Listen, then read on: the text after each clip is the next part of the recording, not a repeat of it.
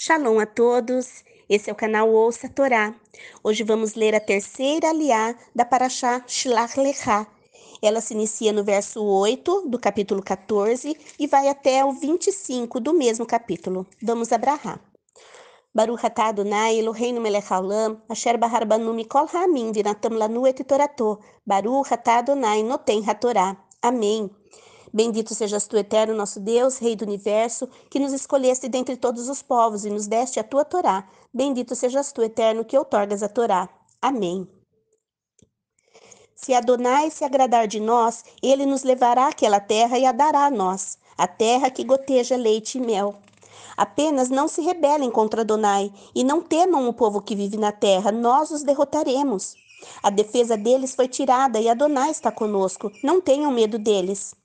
Quando, porém, toda a comunidade dizia que eles deveriam ser apedrejados até a morte, a glória de Adonai apareceu na tenda do encontro para todo o povo de Israel. Adonai disse a Moshe: Por quanto tempo mais esse povo vai me tratar com desprezo? Por quanto tempo ainda não crerão em mim, considerando-se especialmente todos os sinais que realizei entre eles? Vou feri-los com uma doença, destruí-los e farei de você uma nação maior e mais forte que eles. Entretanto, Moshe respondeu a Adonai: Quando os egípcios ouvirem a respeito disso, e ouvirão, porque foi dentre eles que tu, por tua força, trouxeste esse povo, eles falarão ao povo que vive nesta terra.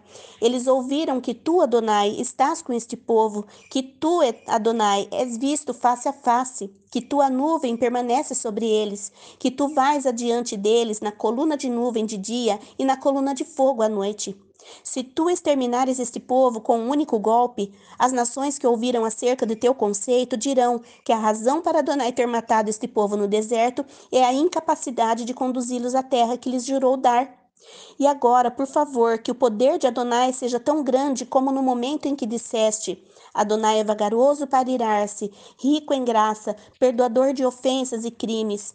Entretanto, não isenta de culpa, mas faz os efeitos negativos das, das ofensas dos pais serem experimentados até pela terceira e quarta gerações.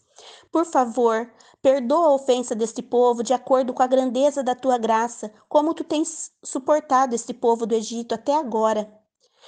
Adonai respondeu: Eu perdoo, como você pediu.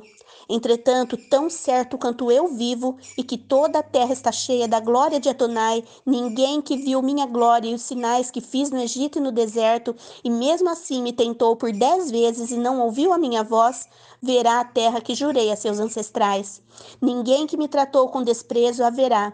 No entanto, meu servo Caleb, por ter um espírito diferente dentro dele e por ter sempre me seguido, a ele eu farei entrar na terra em que entrou, e ela pertencerá a seus descendentes.